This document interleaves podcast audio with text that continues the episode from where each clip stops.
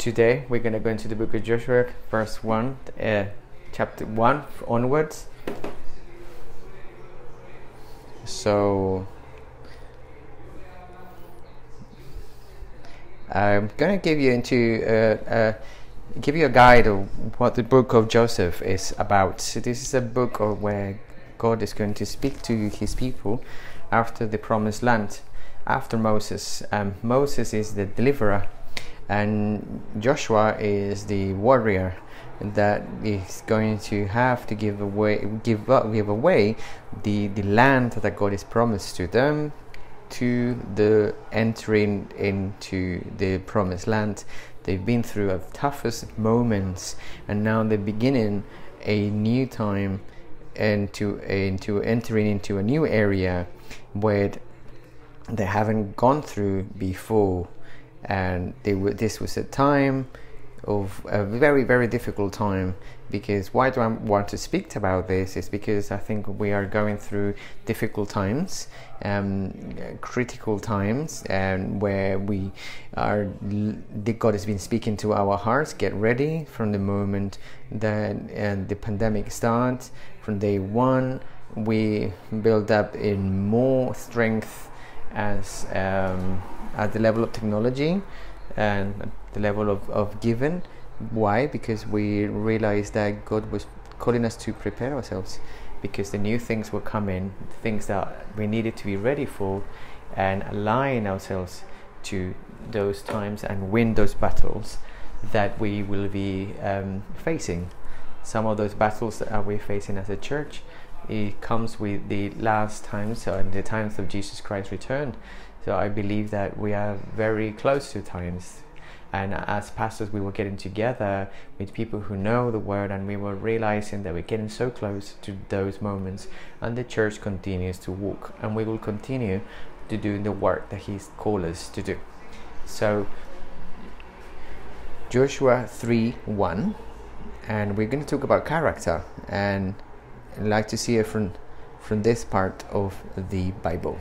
So, it says as following Early the next morning, Joshua and all the Israelites left Acacia Grove and arrived at the banks of the Jordan River, where they camped before crossing, because it was a new place where they needed to go. So they were resting by the River Jordan. They were the whole camp stopped. His team, Joshua and his team, stopped, take a time, and God spoke to Joshua, and the Jordan many times is what we're going through right now. It's a process, it's a system, it's a situation, something that we're going through right now.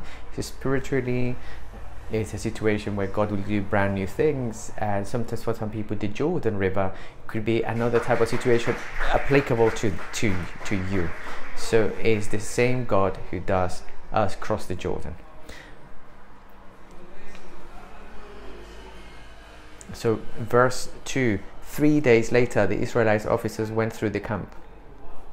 Verse 3 Given these instructions to the people, when you see the Levitical priest carrying out the Ark of Covenant of the Lord your God, move out from your positions and follow them.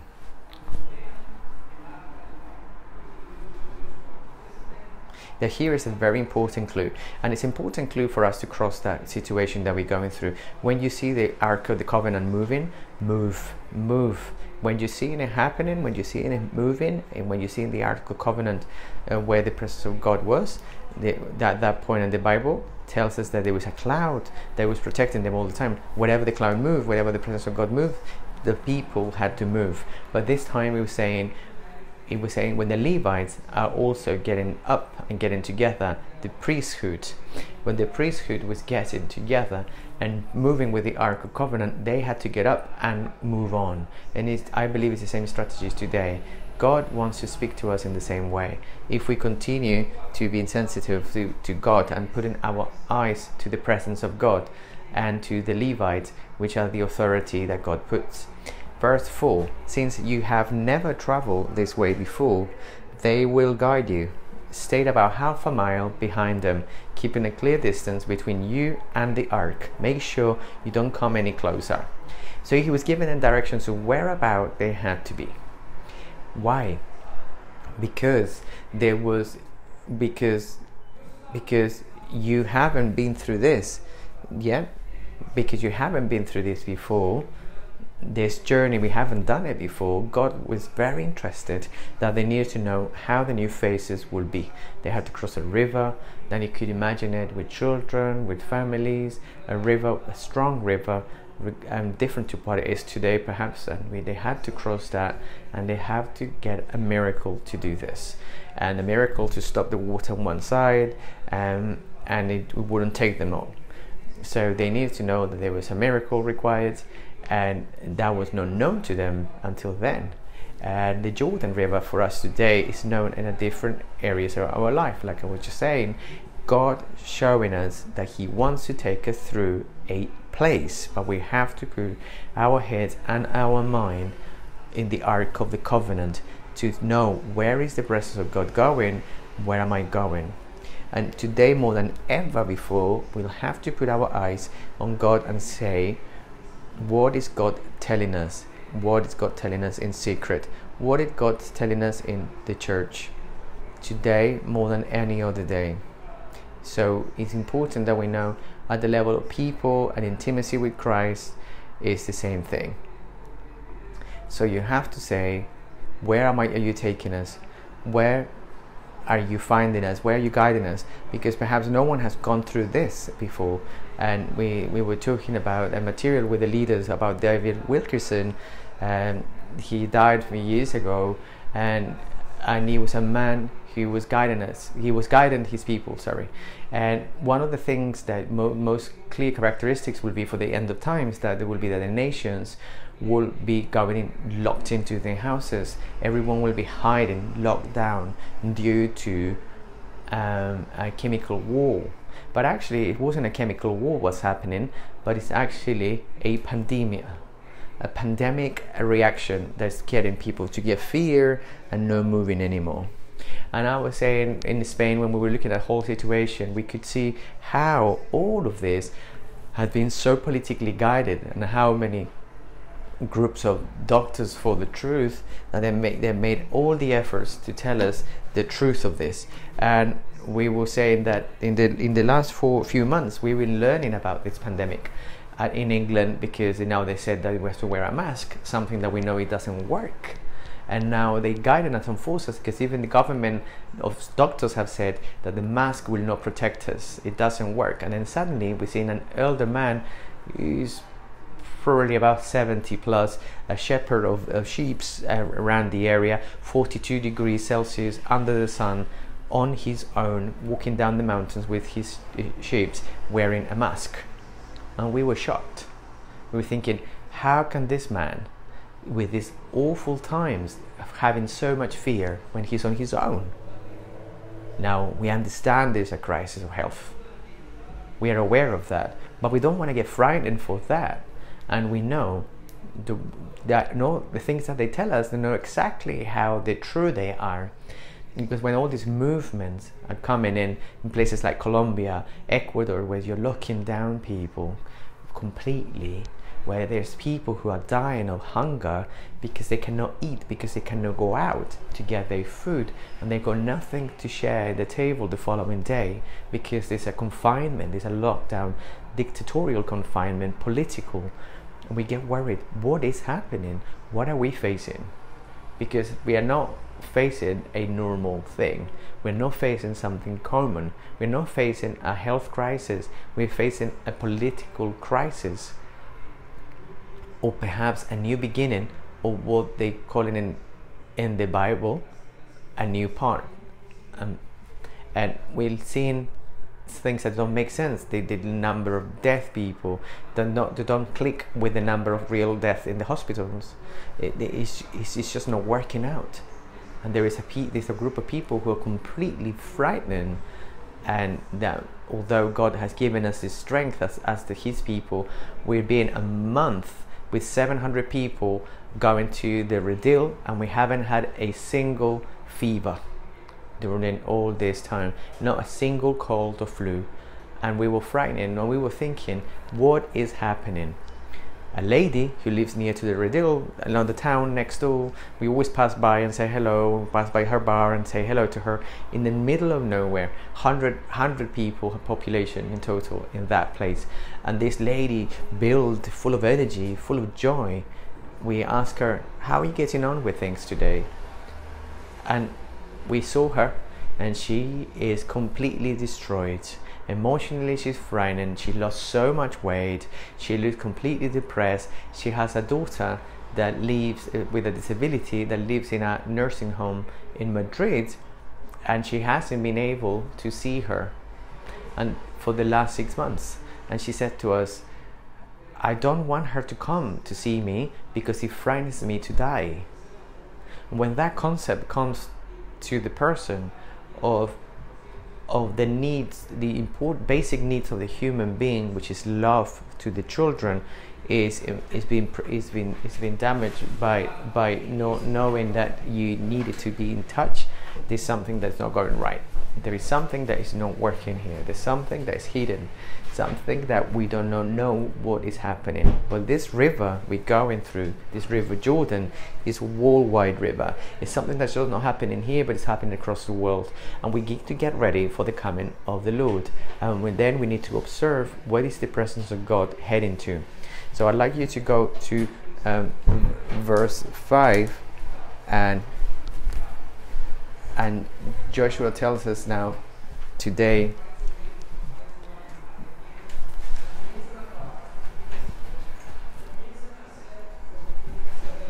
So basically, in few words, God was saying to them, Get ready, surrender and repent, change your life, change things, go and move on to what God is calling you to do. Those who steal, don't steal anymore.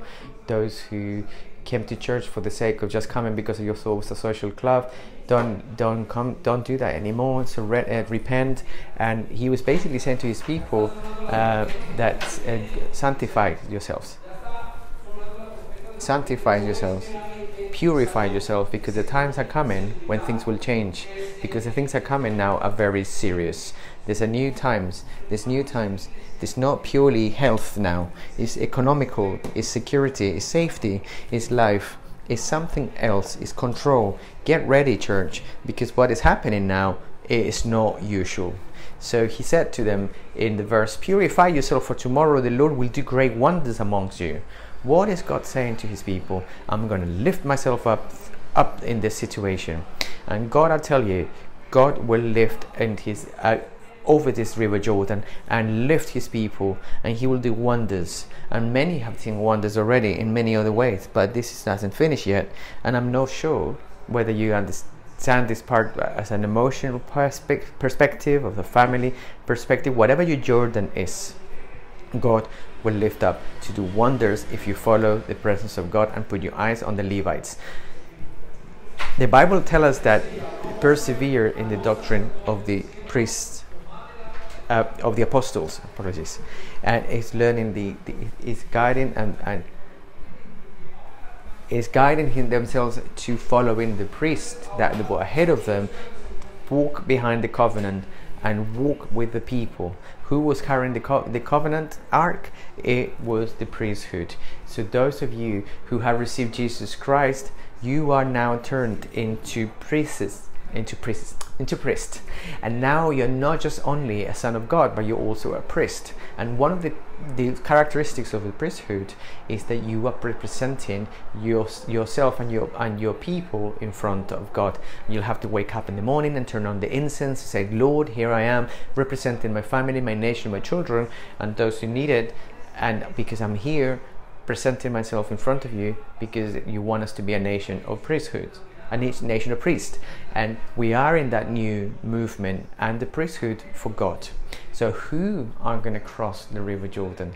Those who put their eyes on the Ark of the Covenant and on the Levites, those who sanctify themselves. So, situations with either breakers or formers, transformers or deformers. So, you need to choose according to your actions what is this situation going to do on you. So from day one, we make the decision to whether how we're going to be formed, and we decided here at church that we will not let the situation break us. We will continue regardless. If we meet in the church, if we meet at a, in the park, whatever, we will not give up. And even though we done camps online and our youth have gone to the camp in the Redil, we will not give up because of what's happening here. We will continue moving forward. And I think that what God has given us, what is called biblically, this the spirit of Caleb.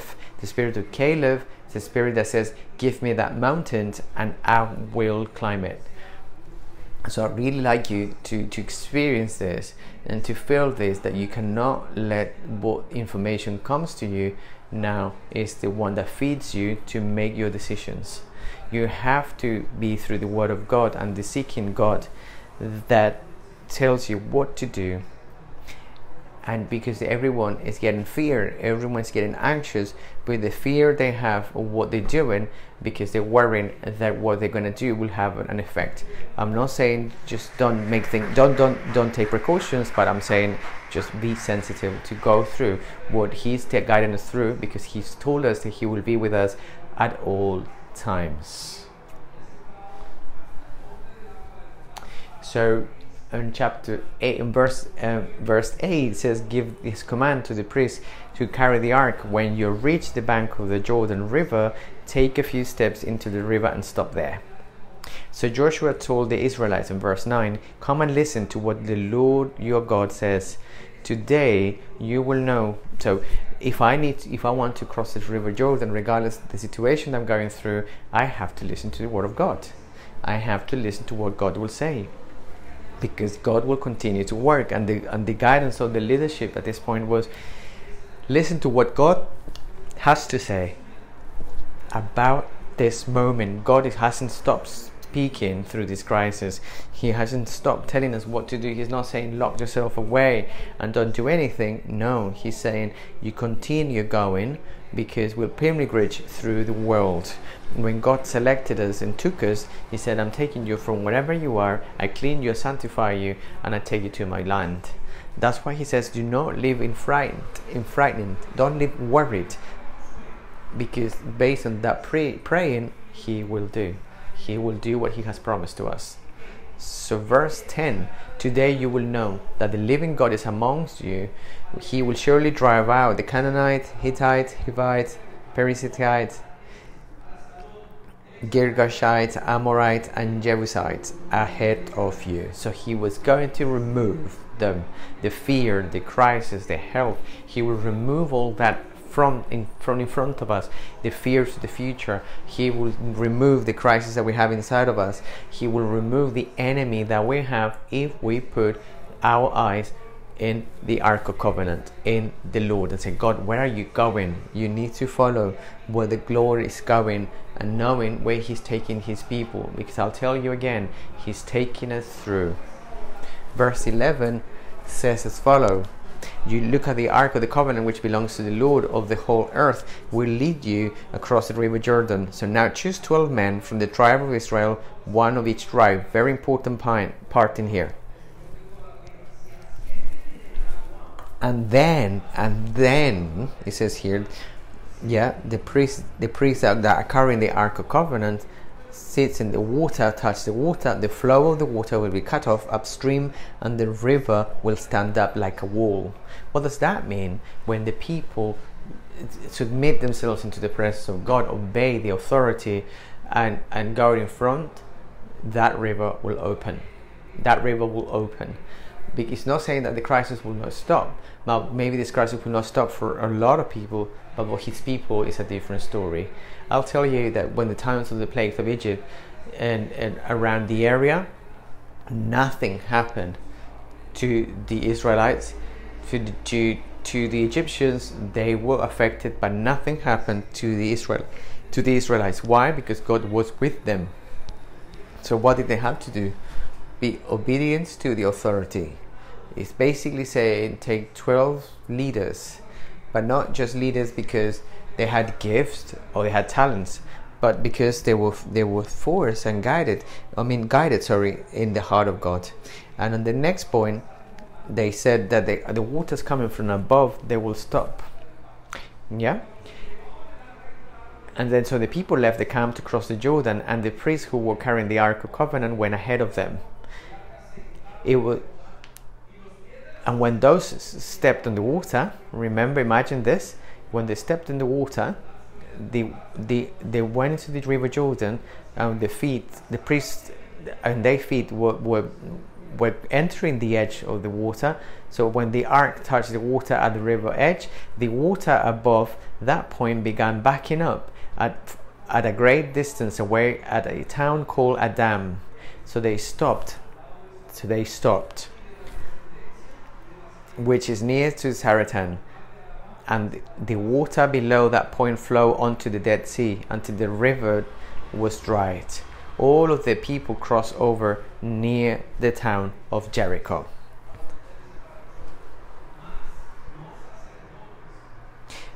Verse 17 Meanwhile, the priests who were carrying the ark of the Lord covenant stood on the dry ground in the middle of the riverbed as the people passed by. They waited there. Remember, we are the priests until the whole nation of Israel has crossed the Jordan on dry ground. Remember this promise to you from God.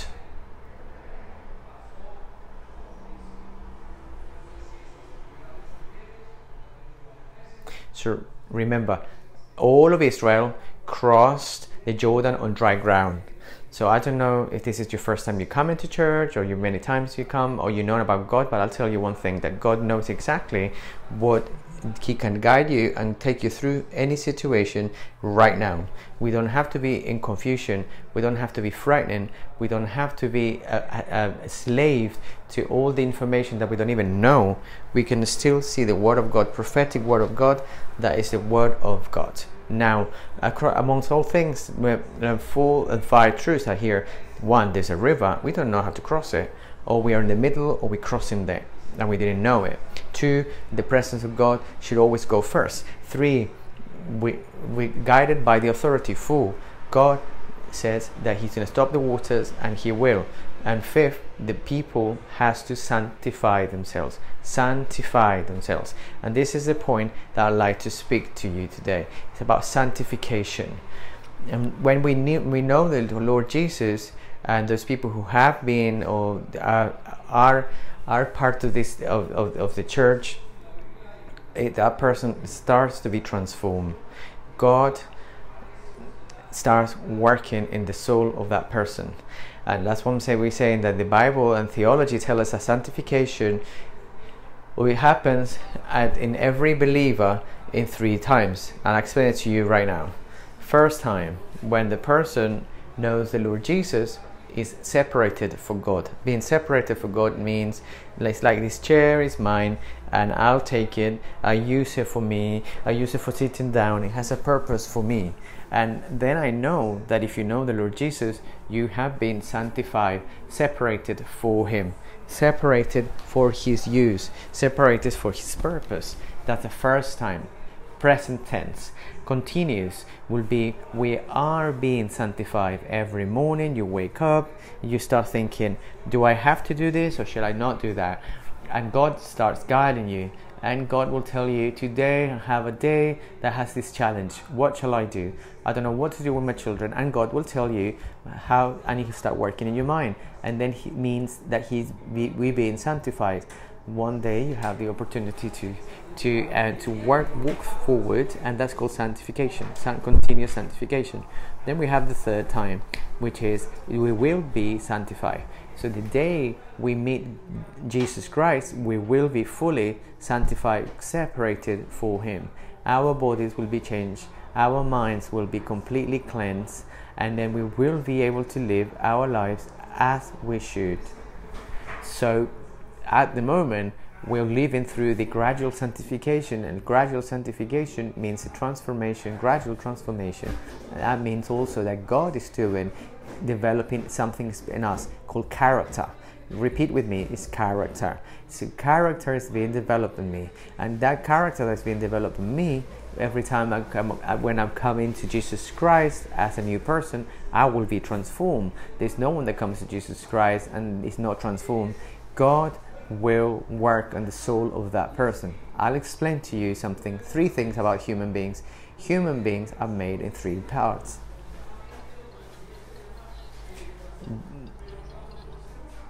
Body and spirit. So, what it is inside a body, soul, and spirit, our mind, our soul.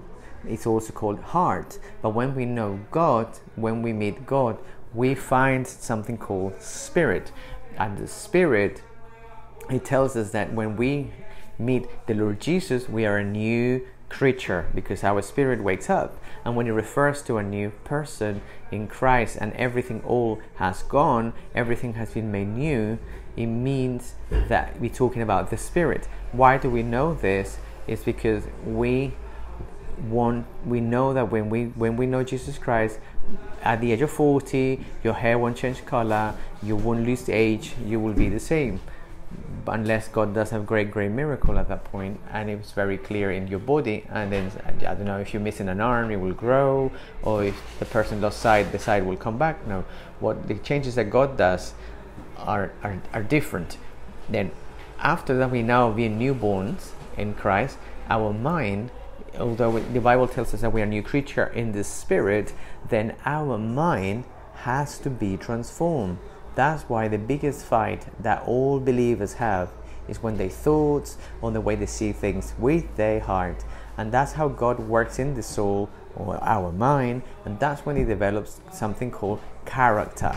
When someone arrives at the church with the Lord for the new first time, but at the time that that person lets God transform him, uh, and then then we can see that in the Bible with Peter because years later it's not the same Peter that it was at the beginning of the ministry. That is the Peter that writes first and second of Peter in the Bible. Why? Why we see that difference? Because from this point onwards with Jesus Christ of sanctification point of change God Jesus and Peter was transformed and changed in his character. And then he becomes two different people. So, what I'd like to say to you today is that God wants to change your character. Yes, oh yes, through this situation, the Lord says, sanctify yourselves. I'll tell you one more thing. The biggest problem of the latest church is not the problem with the gifts, it's not the problem with the resources, it's not the problem of the capacity or the studies they might have the problem with the last times is the character of the church. The character of the church. We are the church. The book of Revelations, the book of Revelations, it, it tells us that the, the, the, the church of Laodicea had everything abundantly. The problem it was not that they, the last church in the world would not have cars or jobs or they don't have anything. Um, we perhaps we, what they thinking what can I be provided with no they will have everything but no character. And that's what God is saying to us through this Jordan have the character form to go through. And this is what this church is a f- church that forms character. This is a church where the vision is to form the character of each believer. And this is a biblical vision. This is a biblical vision because uh, in Ephesians um, 4 13 it tells us that whoever is a believer, that process, what process? The transformation of the character will continue until all of us arrive at the same measurement of faith, which is the moment when we all trust and think like Jesus Christ.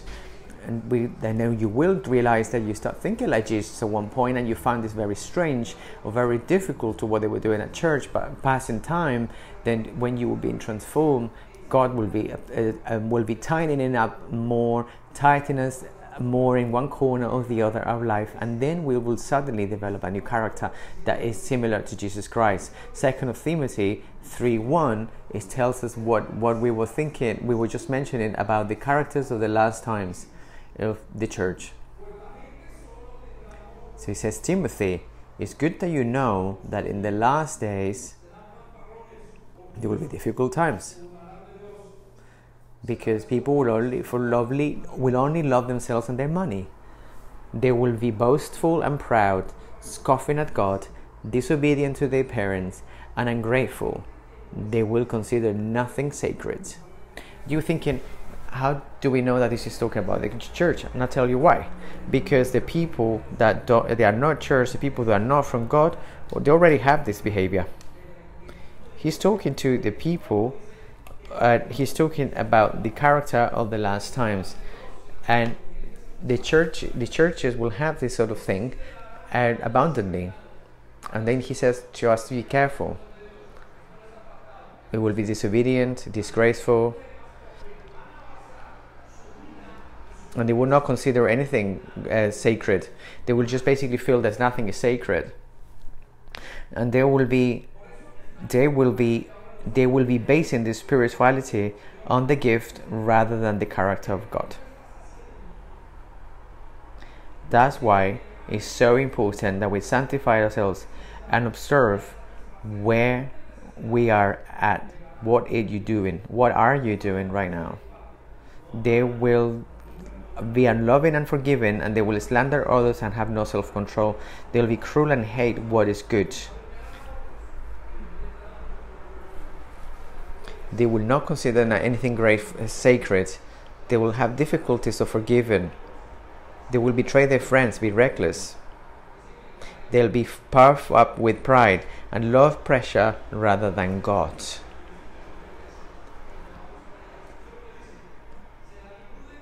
And you're thinking, this cannot be happening in a church. How can that be happening? How can this be the characteristics of a church? Let's see what happens next. They will act religious, but they will reject the power that could make them godly. Stay away from people like that.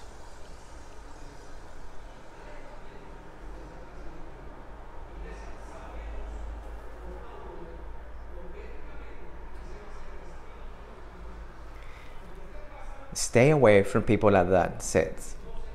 We know by Paul that prophetically that this is the spirit of the last churches. And when you're going through uh, Revelations 12 13, this is what people will say. When they start looking at the believer's life, uh, even though they have gifts and, and, and talents, and they, they will say that the character has not been formed. And that is very important. And as a church, we have to form the character of Christ on us. So, what is forming the character of life of Christ on us? You need to ask yourself, what is the uh, the, the, the the end that God wants us to reach? Is that we meet through up to Jesus Christ.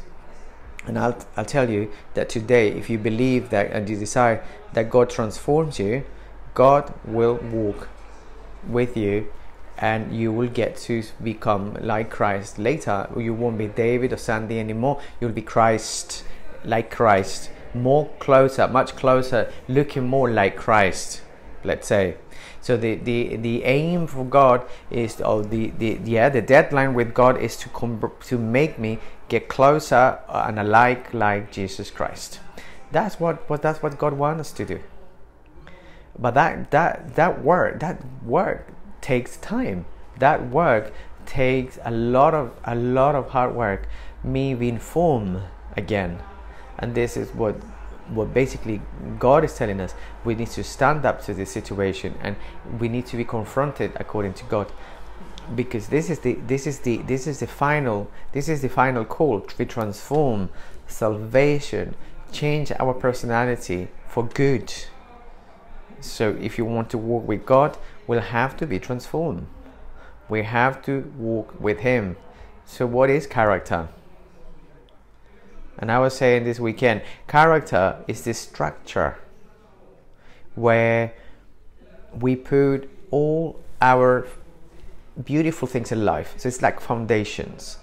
And then, before we build a house with the Lord Jesus Christ, we have no house, we just have the hut something that we build with wood and clay. But what God wants to create on us is that we create a foundation that we can put one through three floors, five floors, and create new rooms and something strong where the, where the columns will hold on to the strength of glory that He will give us. So the weight of glory.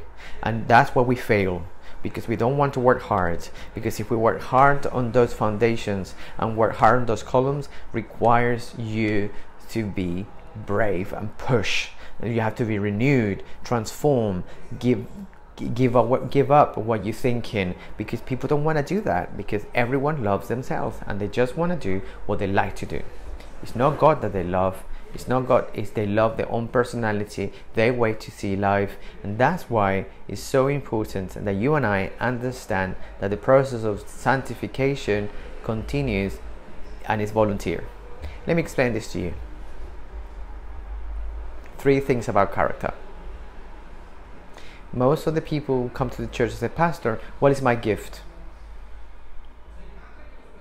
And I love that you ask what your gift is. And we love that you ask me about your talents, your capacities. We love that you you ask us about your temperament.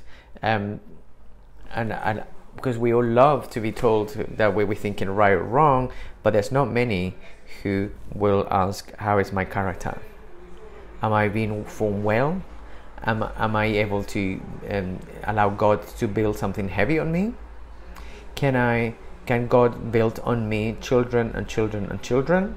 Can God build on me um, leadership? Can God build on me uh, other things? This is when the doctrines that are coming up and they're taking people away. Why? Because they're not strong. Because they haven't been able to build the character have you ever asked yourself? I know that you want to have gifts and talents and capacities to do many things, but have you ever asked, is your character strong enough? Are you able to carry on? Are you able to let God build things on you? Are you going to leave a legacy to your children? Are you going to leave any legacy so your children can walk by men and women on Christ because you can see the next generation being impacted by that? That is the character of Jesus Christ. And that is what He wants us to do we have to somehow the gifts come for free some people are born with capacities to to talk to play to do many many things wonderful things capacities to paint and etc but no one is born with a character made. The character has to be transformed and that's day to day. We don't we are not born with a um, built character. We have to be formed in that character. That's why many families will fail. That's why men and women will um, will stop creating or forming what God is calling them to do, and that's why many will drop projects and dreams that God has given them because they cannot be formed in their character with Christ. And many times we get feared, and the, the, the gift is easy; it comes. And um, um, they, they ask me, What is the gift of teaching? Well, the gift of teaching is what God gives you. But the gift that comes, they don't don't even have to make an effort. It just flows. And that's the danger because the gift that you have, the gift that God gave you, the charisma opens the opportunities. The problem is that the character closes them. And that is a massive, large problem for God. That's why God tells us up to the point you can have, you can have all the gifts and the talents to make money. No, God says, until all of you look like Jesus Christ. But not anything else but more than the character. How do we get to be like Christ physically? Because we think that God is Jesus is blonde and blue eyes. No, what, what, what we know about God, Jesus is what God allows us to to know. He denied himself. He died for others. He acted it, rather than looking at himself. He he gave up everything according even being the child of god and being god himself he made himself poor for us and that is what character is. When we say that we want to be like jesus is nothing even to what he did according to the gifts because god is not talking about, about gifts here. He's saying you know the disciples said to to to to, to jesus oh we, we, we throw out demons. And he said well rejoice because this is this is what should form you. This is what should be formed on you. That those of you who want to follow me take your cross that is when then we know that when we're going through this word of character and sanctification many went back and denied who he was. They said no thank you. We don't want to follow you jesus.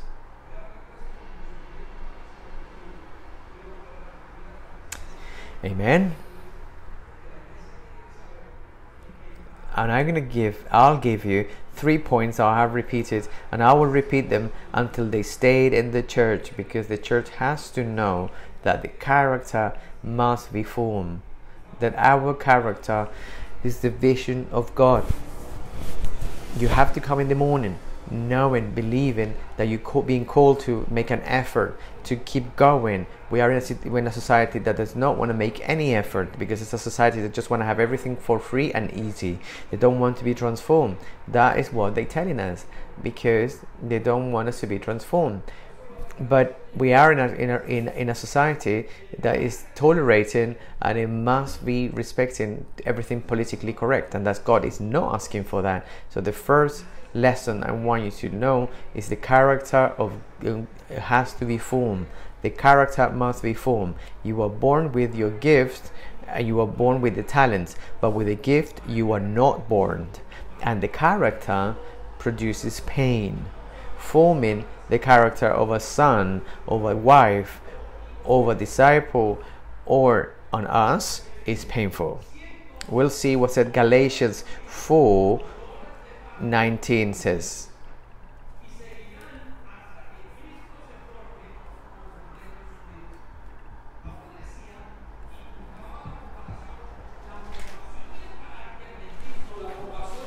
So the book of Galatians here telling us that the painful process of going through the changing as a childbirth pains, forming uh, Jesus on us as if we're forming, as if we're giving birth and how the painful contractions of labor. My wife says are painful. Plus what I what I have heard and what I've seen in my own life informed. The pain, the childbirth pain, is the same level of our character. So this is how this is how painful it is. We learn so many things outside, rubbish things. But when we come to the, the when we come to the church, people say, "Oh, when you go to church, you're gonna they're gonna brainwash you." Of course, Absolutely, because I had my brain full of filth. My way of thinking was completely wrong. The way I was seeing things, I thought that everyone was bad, I thought God wasn't good, and I kept thinking about many, many things, always trying to do bad things. Our sexual desires were completely out of control, everything. But when we come in front of God, He will sanctify you, transform you, and brainwash you. Yes, because it's important that God cleanses our brain, and that goes through uh, the forming process. That's why the book, well, that's what the Lord says. May your kingdom come. When they asked Jesus, the disciples, they asked uh, Jesus, teach us how to pray. They said, He said, the first thing that you have to do is just don't don't do things my way, Lord. Do things your way. The secret of Christian life is not being so good. It's just not being a nice person. It's being someone who's spiritual. And for you to be spiritual, sometimes it's very difficult because being spiritual requires a character that is transformed. Many think that being a, a good Christian is the one that speaks low, He doesn't say anything rude. And I'll tell you how Elijah took the soul to destroy the heads of Baal, to the priests of uh, Baal. Remember how Joshua had to stand up and fight against real tribes of enemies? How many men had to give up their lives for God? So, character is a different thing. being spiritual is how do I make my decisions and based on what? That's what I'd like to say to you today. That your character has to be transformed. If you do want to follow Christ, you'll have to form your character. I'm going to give you four types of people that are in churches. First of John, verse 2. First, the children. Your, your sins were forgiven. What does that mean? When the person arrives to church and is in a period of three years, uh, you you behave like a child, you do your own thing, and it's your fault. You come and go, and your and your sins are all forgiven. Yeah, you're just learning. But then he talks about youth. Who are the youth? John tells us that those who learn to manage the word of God and they and they they won over the enemy. Why? Because they apply the word of God to their lives, transform in their hearts. Therefore, they start forming the character and they move into being a youth, uh, into being children into youth. And the Word of God tells us that they know who God is, and and with Him, uh, nothing. I will. I won't miss anything. I know my God. I know my God's hands. I know who He is, and I'll be, I'll be transformed. But in the fourth place, it talks about little children, and the little children are those who are even going through times, they haven't been transformed. They stayed in the same place. And I met someone in the camp that says to me, Pastor, I had this issue with my wife and all this and that, and I and I, and I was listening to that believer, and and then suddenly and, and he said, "Where's your leader?" And I said, "I'm so sorry." And said, "How long have you been in church for?" And he said, "12 years." And I said, "How come? 12 years?" And I said, "No, I don't like to participate. I don't like being transformed." And I said, "Well, we're wasting time here then, because you're basically making me waste my time because you don't want to be built, because you don't want to be transformed. What you want to be is a Peter Pan for your whole life.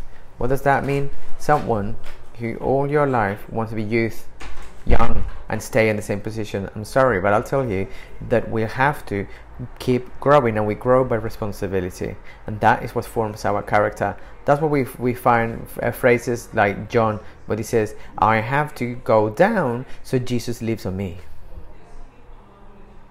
So I like you to think about where are you with the Lord. Many should be masters they're still drinking milk. Why? Because you still continue to going through the same nonsense.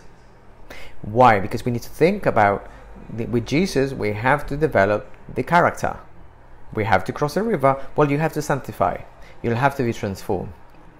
God will not pass the river for us because I'm saying, I'm yours, God, just cross my river, please. No, many of the rivers that we have to cross in life, we have to do it through transformation, and not only here, but also in secular life. We have to learn to be transformed, church. If we want to pass the times that we're going through. And and what I was hearing, uh, this will be the characteristics of the last times. Of course, why? Because we, we, we're making believers made of rubber. Believers should be made of oak. Not oak, no, no in, in strength, not in physical strength, but in the capacity to go through and forming the characters. And that's what God wants us. When we're thinking about Jesus, we're thinking about a tree that grows strong, that we're all standing on, in front, in top of his shoulders, growing. What character does God have? that the first lesson I'd like you to learn today is that the character has to be transformed and it will be transformed until the last day of my life. There is no even the King David at the last times of his life he found that he was being transformed. Everyone somehow in Christian life will be formed until the last day. Second aspect, character has to be tested. Character has to be tested. And I'd like us to go to 2nd of Corinthians verse 13 and the character is, is transformed by two different um, people one by you every character has to be formed by you and it has to be tested. And the first one that has to test it is ourselves. 13 verse 2 i have already warned those who have been sinning, we will, will be tested at all times to see whether we have the capacity to reach to that point. The Word of God tells us that I cannot do this anymore. A lot of people in the pandemic pandemic uh, phase, uh, they will they will call me and say, Pastor, um, what are they gonna do with the people who can can uh, uh, get together this time, but we are not God. Every person, uh, how I can't go. I can't go around everyone and everyone's house to go and see what they're doing and what they're doing on the internet every night. No, it's down to you. You need to get that character to know where you're going and where you're not going. If you're not able to correct yourself, what do you think you're going to form Jesus' character on you? That means that the Holy Spirit isn't on you because you're not able to control yourself. Well, then listen to what it says that that that He's testing us, being tested. Examine yourselves to see or whether you have not recognized to yourselves that Jesus Christ is on you, among you. If not, you have failed the test of genuine faith. This is verse 5, yeah? So, sociologically speaking and psychologically speaking, maturity, one of the meanings is knowing what my limits are. So, knowing a person that knows, doesn't have a character form is someone who usually doesn't know what the limits are. They don't know what the character is. They don't have a character, and the character is and uh, having a character we know about the limits and what they do. How do we know someone is mature in the Lord? When they say, "This is my weakness," and this is I'm not gonna go into anything else because I need to have my weakness fixed. This is what character is about. The character of Christ on us. Character is not only formed, but also must be also must be tested, and during circumstances. So now you have the Holy Spirit. Then you will decide whether you've sinned or not. If you're a believer. But of course, the, the, the churches the last time, because they won't have character, they won't make a difference between the good and the bad. They won't be able to call the good good and the bad bad, but they will be going against each against everything, and they'll be thinking, but it's the bad things that are good. Church, what we're talking about today is not easy and is, is a critical point for the, the last the, the, the final days. So we your gifts are important. Your talents are very good. But if your character is what we are concerned about in this church. Second person that has to test your character in you is jesus christ. It's god himself. Deuteronomy 8 2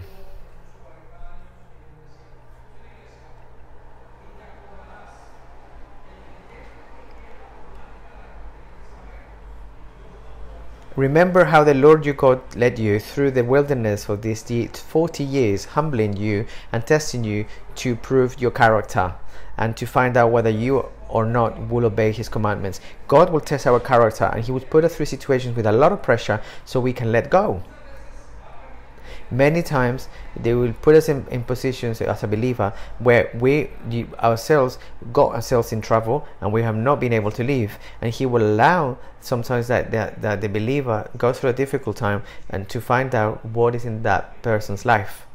Listen carefully. God led you through these 40 years to to to humble you. To humble you so, and test you and to prove your character, to see what's in your heart. So, see what God is saying. I brought you through the desert to test you because the character has to be tested. How do we know this is here? Because it has to be tested.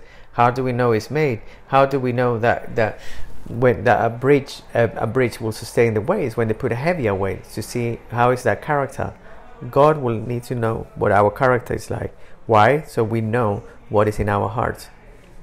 So you can notice in here that in Israel, the Israelites needed didn't know didn't need to know whether God will find out or not what is in their hearts, but God was looking at the character, testing the character to see ourselves, and we find out ourselves.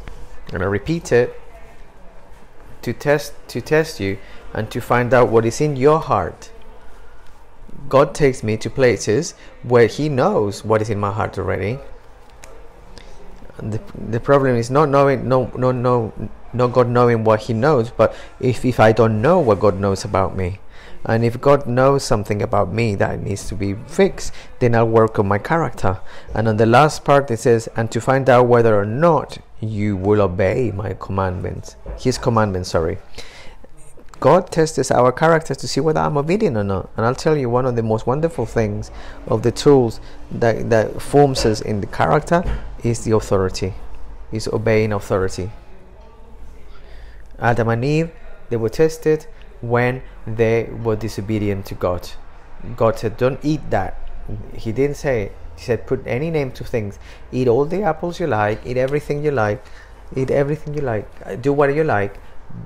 Because a lot of people say that Adam and Eve were vegetarians, but, but He said, Do not eat from that. The character is formed by obedience. So, how do I know that someone wants to grow in the church and be planted? Is when the person obeys. And how do I know if the person is planted with not want to be planted? It's because that person does not obey. If a disciple does not want to be formed, it won't obey. It will not walk. So if you don't want to know what's in your heart, see how obedient you are. Check that. What comes out in your heart? How is your level of character? I'd like you to know that God wants to form your character. First, you you have to form your character. Two, allow the situations to, to, to tell you what is happening.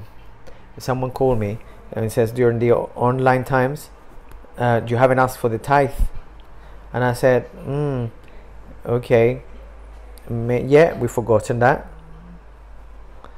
Praying for the tithe and offerings, yeah. But I'm thinking, I really want to see what's in the church because God hasn't called me to be your your your your your um, tax collector. No, it's with you. That's your business with God. You will find out what's in your heart really when you're exposed to the test. I'm not gonna go knock house by house knocking at your door and saying, "Have you made? Have you done your devotional? Have you read the Bible?" No, the situations that happen in your life will trans- will show who you are, and the situations in your heart will demonstrate clearly that whether your character has been formed or not. This is a very delicate uh, discussion, and here we want to probably want to start ch- checking who has the test of prophecy or organizing and leadership, but that's not worth it. Until we have a foundation that's strong of many buildings where you can answer to the situation and be at the level of the situation happening. I think that through the church, knowing that the 90% of the churches in Spain hasn't opened, and we what turned us to actually work much harder because we work for three months much harder than we work every day with our character. The character of Caleb to form us to keep going regardless what the lockdown will say, and you saw that. Now there's a different uh, another element that that forms your character and we find this in in the book of Timothy, uh, first of Timothy 3, verse 8 to 9. Those who serve the Lord, the authorities.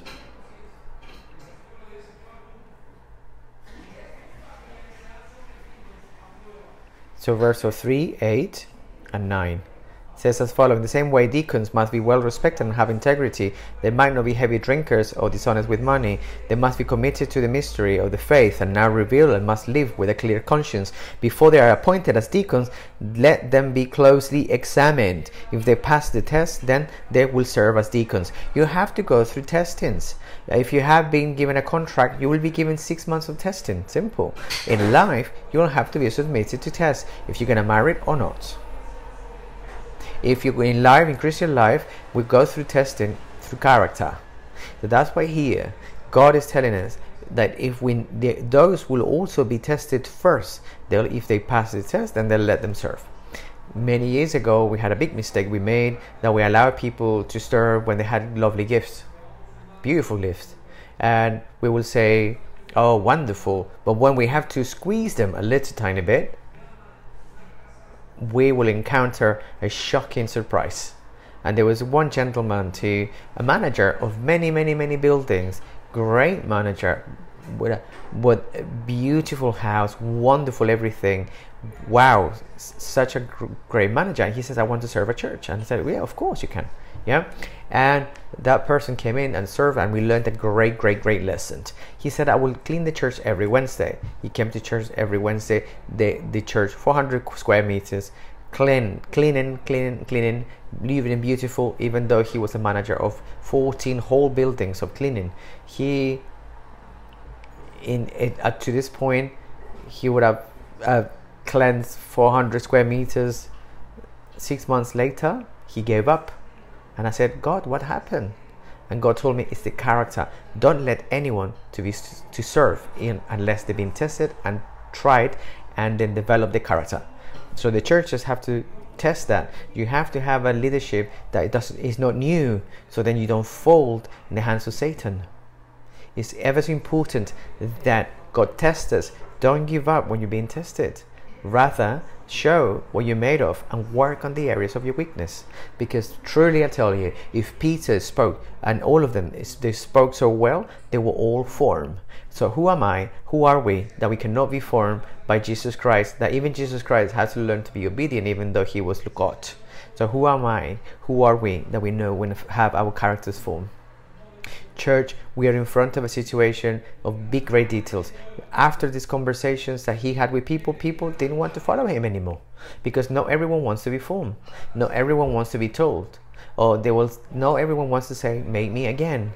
That, that they will say to the maker, the, the, the cup will um, the cup will speak to the to to the maker and said, Shape me, make me again, make me again from the beginning. This is what God is asking us and demanding on us that our character is formed.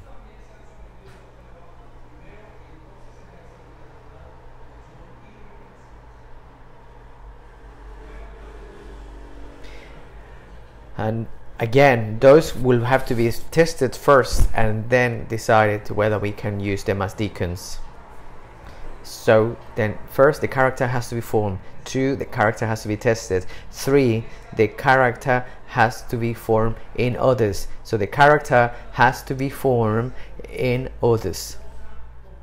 Church, people, call, uh, uh, God called you so you can form character on others. So if you're in an influencing position as a, as a father with children, with your wife, with your job, with your cell group, you have to form the character on them.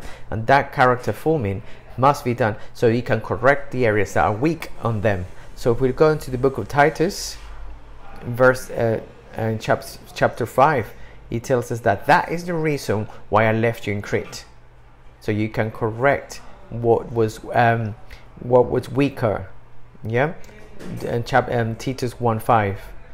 I left you in the island of Crete so you could complete our work there and appoint elders in each town as I instructed you. So the moment that we do not let our character be formed, then it's counted as sin. So if you if a son does whatever he likes and the dad doesn't say a thing, then simply that is counted as sinful for that father. If if if a leader says something and he doesn't correct it, it's counted as sin. And if a teacher has uh, authority and it doesn't correct that that wrong behavior, it's counted as sin, regardless what it is. That's why the Lord says I left you there to complete the work on others. And in Timothy, uh, second Timothy 2 2 says, Those things you heard from me, trust them on trustworthy men who can teach others. So if God gave you a position of influencing, it's for you to form characters of Christ and others. So children, let your parents form your character and the authorities in all aspects because it's what God is calling us to do. This is not something one way. This gets formed as we go along and we form one another. It's part of the plan of God. Now, many many times this in this development of character it comes with pain and difficulty. There's nothing that hurts more than the character development. But it's nothing more than hurts than that is ego and ego, my own I, I, my internal ego that doesn't let me be formed. That's why John said, God, Jesus, Lord, I want to go down so you can grow on me. Paul said, Everything I have, I found it rubbish, a waste of time compared to having your character on me, to knowing you. Are you ready to take that step forward and to say, Let it me let form me, form your character on me? You will find that the hand of God is a fire that consumes and purifies, and that hand is hard on you and when they want to form the character on us. But I'll tell you that the fruit of that character development will be amazing. You will cross that river, and when it says you cross the river, you say, Yes, Lord, I did. I put my hands on you and in your authority, my eyes on you and your authority, and you transform me. But so this river will either transform you or form you, and sometimes this involves pain. Titus, uh, Titus 1 verse 13 says, This is true, so reprimands them sternly to make them strong in the faith. Listen to what he says. To reprimand them sternly to make them strong in the faith. So repeat with me strongly so we can become strong in faith. So in our faith is what we trust and what we believe. Your beliefs, your thinking might be very square and God has to flex them. I have the case of a, a, a, pastor called Nathaniel in Spain, pastor of the Jews, and he says that when he turned blind, he said, "God, now I see," because before that, he he know you know his testimony. Uh, uh, nine years ago, he lost his sight, and he has his children. See, he had them what he he he lost his sight when his first last daughter was born, but God formed his character so strongly. Now he's a kind man, a special man. Character sometimes makes us lose certain areas of our life so we can develop. And God has to be strong so we can develop that character. So this challenge is, is big, church. But at the end, we will all become more like Christ that's what I want you to know that that's that's your that that that's that's your that's that's your point. Not for you to come here and listen to the worship and then see the light and have an emotional time. No, we have some light, but that is not the the the the, the finish line is not for you to come here and have some friends and eat together. No, the the finish line is that we conform the character of Christ on you, and then that we can even die for that character. The Bible says that at the end of times, that people will, will deny their friends saying about this, you know that the last resurrection, they, they will have to go up there, up to the head beheaded, up to the heaven beheaded, because they had to den- they had to deny or accept that they were believers. And the character of those Christians will be strong and move by the great tribulation to one level that many of them will say they deny, they will deny they, uh, they will say I, I they, they will decline to deny Jesus Christ. They rather die to have that character form on them. And that the Bible tells us that those will go up they will rise to heaven beheaded. This is a challenge that we have as a church family. Let's stand up with the Lord in front of the Lord and meditate on what we're speaking. If we can put something instrumental we will listen and then we will just meditate on what God is speaking to us today I want you to close your eyes where you are. And I want you to meditate on the things that we spoke about today at this time. And it's a call because God is calling us to cross uh, Jordan. But the word that kept coming to me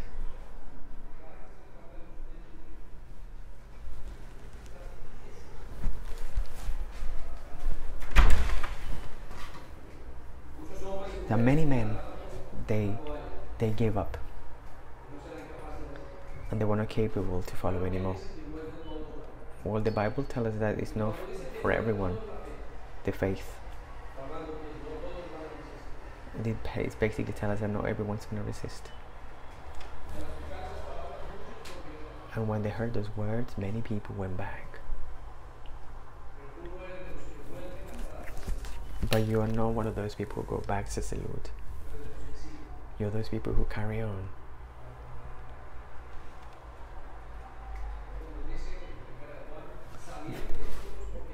The Bible tells us in First of John that there were people who left because they were not made of this, and if they were, they would have stayed.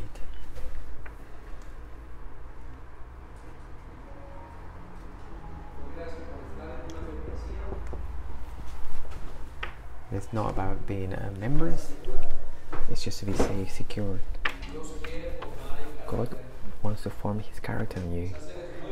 Perhaps you're new and you just arrived at the church, and this word um, might be reaching to your heart quite deeply, because what you need to form in your life is because of those bad decisions you made, or probably you're going through a time when you're thinking, "Why I have lost so much will."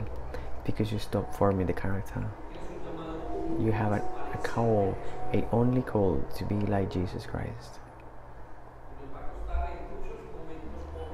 And it's going to be painful to be like Him. We have to deny ourselves We will have to uh, stop giving ourselves pleasure. We will have to make commitments. We will have to get up early.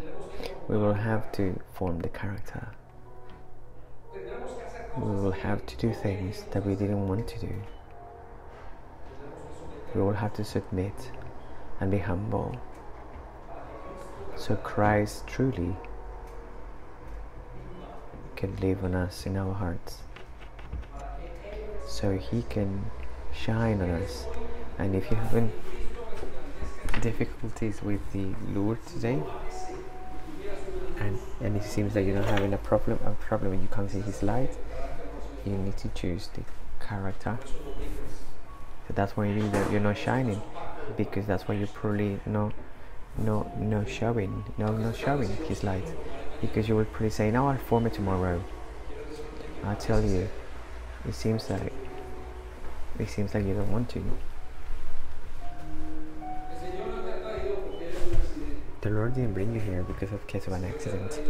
He brought you to be formed because he wants that you can be like Christ. He won't take your personality and he won't take your temperament or your gifts but even he's gonna give you some and he will make you use them. But he needs you to be like him because he doesn't want a David forcing his uh, his gifts but he wants Christ forcing his gifts on David. Surrender everything and ask God to forgive you today we submit to you. And even though we have been here for many many years because we listen to your voice and you're a God that form you, you form us and you're God that's not playing with us you're a God that you know the way we are.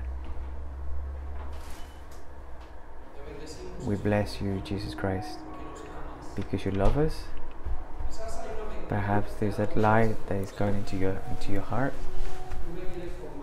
you want to form me you don't love me but no no that's not true that's three times fake, false, not true. Because God says Himself that, that the Father who loves His children will discipline them. He says it Himself. And once we're disciplined, in the discipline and character, we can then have a fruit Thank you, Holy Spirit, for every man and woman you have brought to this church. Give them and us the grace to form characters of Christ that you will continue to do until you come for us. And we believe that's very soon. In Jesus' name, Amen. Give a big applause to the Lord.